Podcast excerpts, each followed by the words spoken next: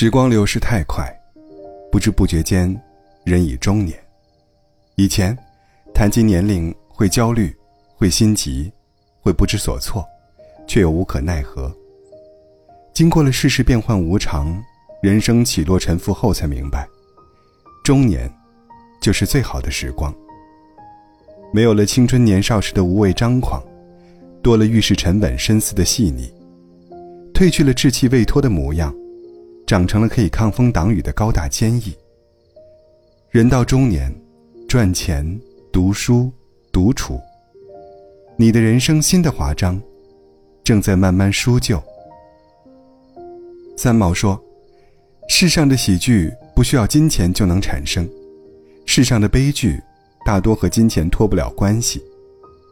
年少时，我们视金钱如粪土，甚至嘲笑看不起为了些许小钱。”斤斤计较的父母，人到中年，当自己成了翅膀上挂着秤砣的雄鹰，想飞却飞不高，才明白，赚钱有多重要。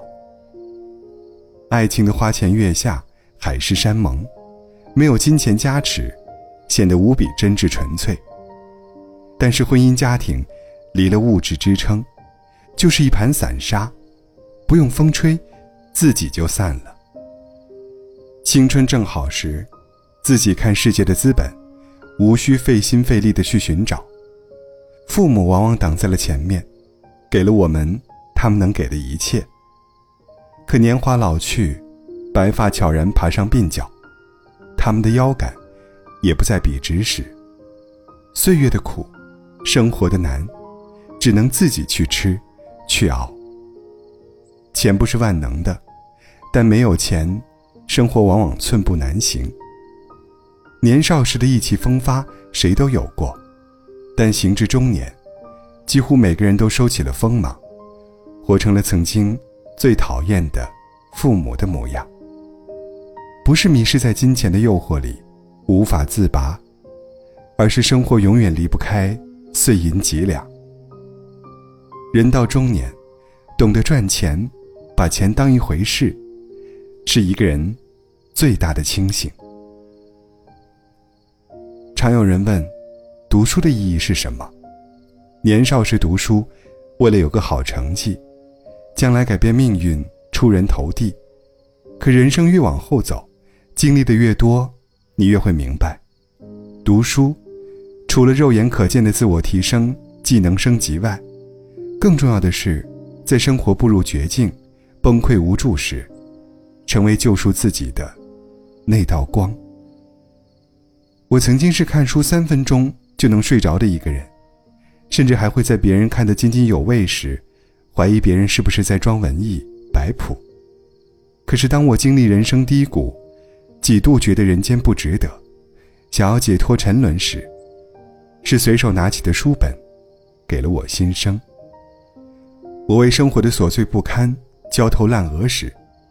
书里说，人生除了生死，其余都是擦伤。我因人心难测，人性所伤时，书里说，想改变别人的，都输了；改变自己的，才是神。我吐槽人间不值得，埋怨命运不公时，书里说，能救你的，只有自己，别人，都无能为力。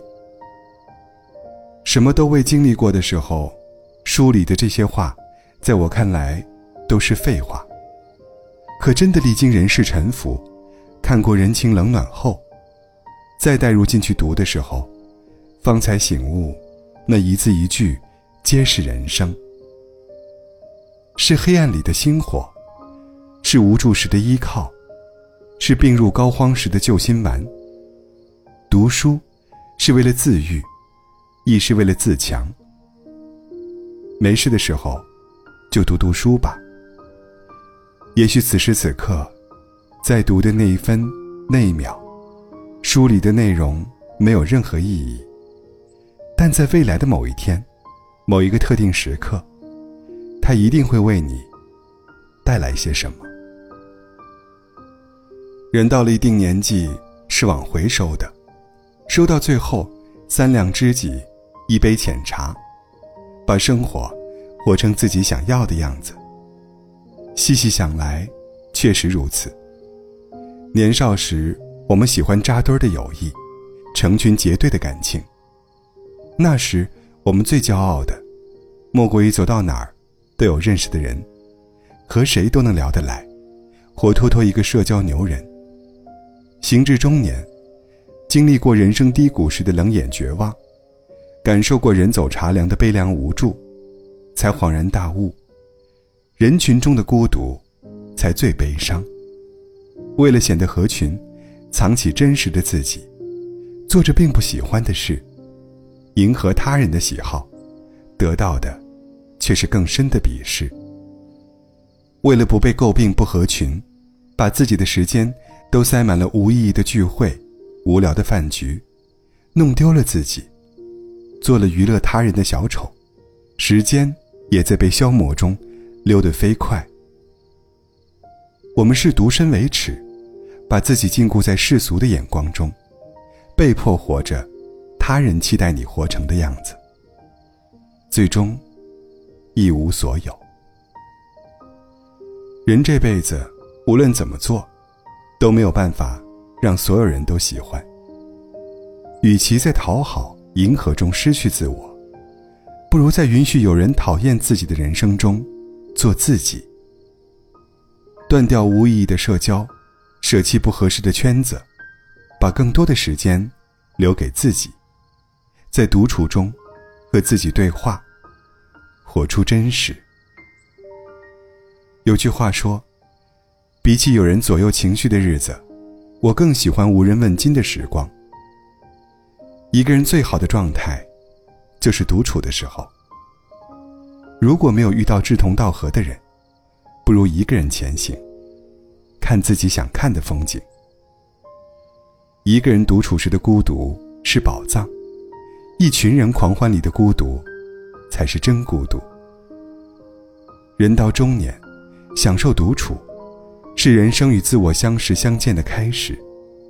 很多时候，我们惧怕岁月的快速更替，但其实，时光残忍地带走我们青春的同时，也让我们在经历和阅历的增长中。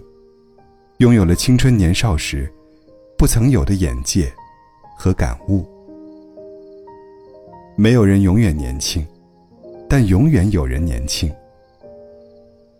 人到中年，做该做的，才能过想过的。